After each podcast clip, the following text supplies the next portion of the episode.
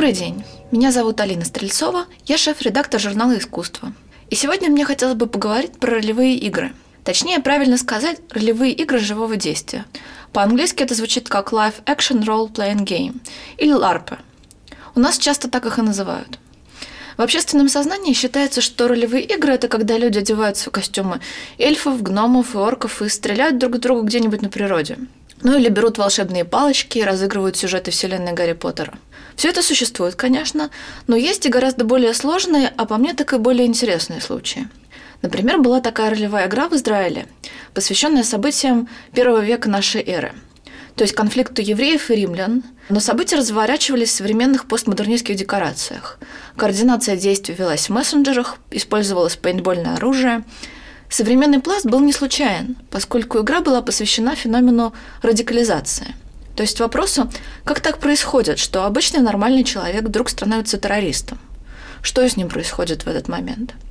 Формально проект мог проходить под грифом «социальные исследования», да и проводился он ученым, который хотел таким образом разобраться в проблеме. Или обратный вариант. Геймдизайнер Юхана Петерсон и его команда в Финляндии проводила игру, где задавалась вопросом, а каково это – быть палестинцем? Для этого они придумали альтернативную вселенную, в которой Финляндия оккупирована, а военный конфликт и сложившийся режим в общих чертах воспроизводят израильско-палестинский конфликт. Игра проходила в декорациях реального современного финского города, но везде были расставлены блокпосты. Ходили люди в военной форме. Свободное перемещение по городу было ограничено. Участники играли студентов, которым для того, чтобы попасть на занятия в университет, нужно было пройти множество кордонов. Или молодых солдатов оккупационных войск, которые должны поддерживать режим или международных наблюдателей, которые приехали поддерживать финнов в их борьбе. Палестинцев, кстати, тоже пригласили. Они играли делегацию из богатой, свободной и независимой страны. Были еще игры в странах Балтии, посвященные проблеме загрязнения Балтийского моря, где мастера приглашали представителей аграрного лобби играть экологов-активистов, а реальные активисты, наоборот, должны были бороться за проведение законов, которые бы позволяли загрязнять море беспрепятственно. Самое удивительное для меня в этой игре, что реальные политики действительно в ней участвовали – Никто из них, конечно, потом не сказал мастерам, что их точка зрения пошатнулась.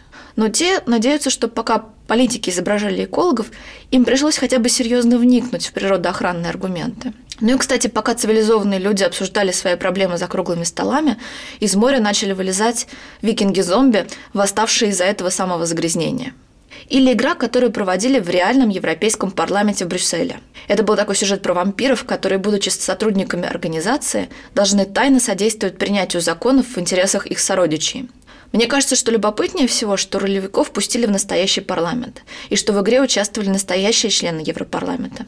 А если по сюжету действие переносилось в бар, то игроки шли в настоящий бар, куда ходят отдохнуть настоящие бельгийские политики – и в одной комнате шла игра, а в соседней посол Франции встречался с представителями Европарламента.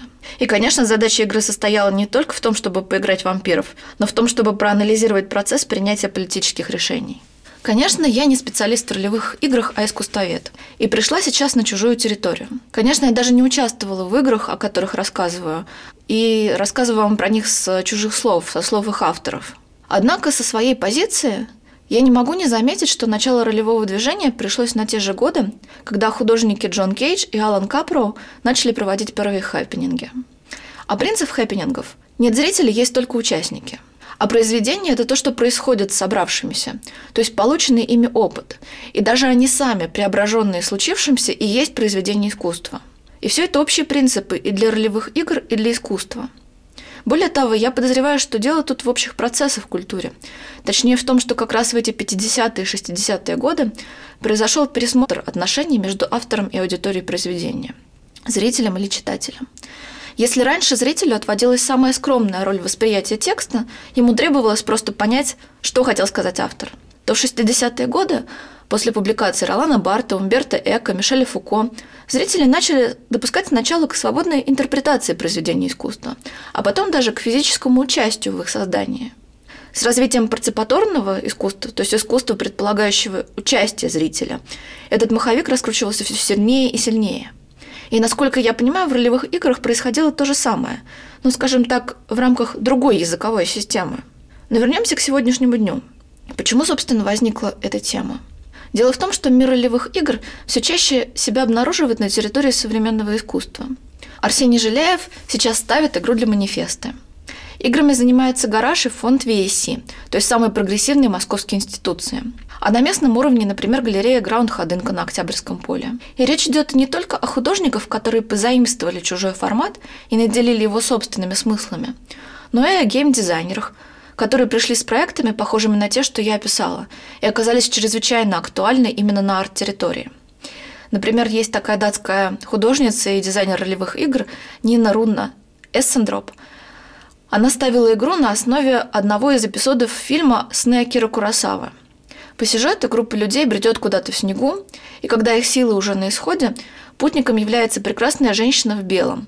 Это персонификация смерти. И в какой-то момент группа обозленных, замерзших, бессловесных людей со скованными движениями превращается в кого-то, кого мы могли бы назвать ангелами.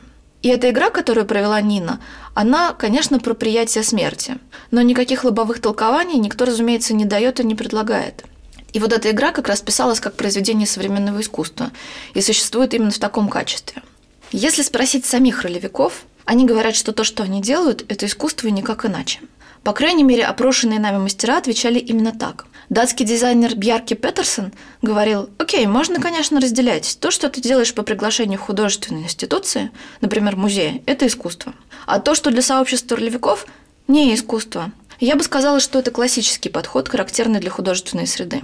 Однако, продолжает Бьярки, куда важнее адекватность языку и практикам современного искусства. То, что ты говоришь на его языке, и о том, о чем оно сейчас говорит с миром. Здесь можно добавить, что в этом разделении есть и аспекты более чем практического свойства. Вот эти скандинавские мастера часть своих игр делают в сотрудничестве с арт-институциями, а другие нет.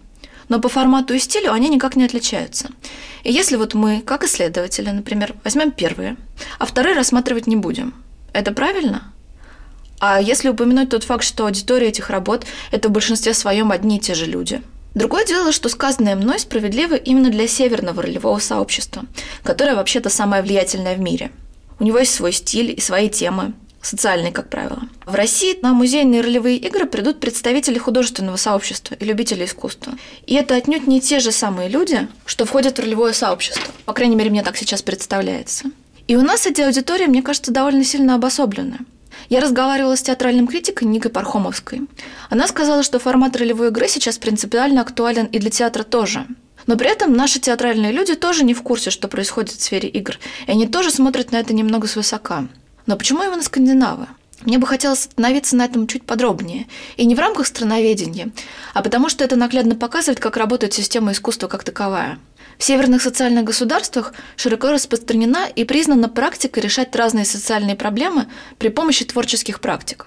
Художники участвуют в образовательных, медицинских, любых социальных проектах, и это легитимная форма их финансовой поддержки государства – Художники учат с детьми математику, оформляют районные библиотеки и делают арт-проекты в центрах кризисной поддержки женщин. И когда такие проекты инициируются разными художественными организациями, никто не смотрит, подает ли на них заявку художник, скажем так, из арт-мира, или хореограф, или дизайнер ролевых игр.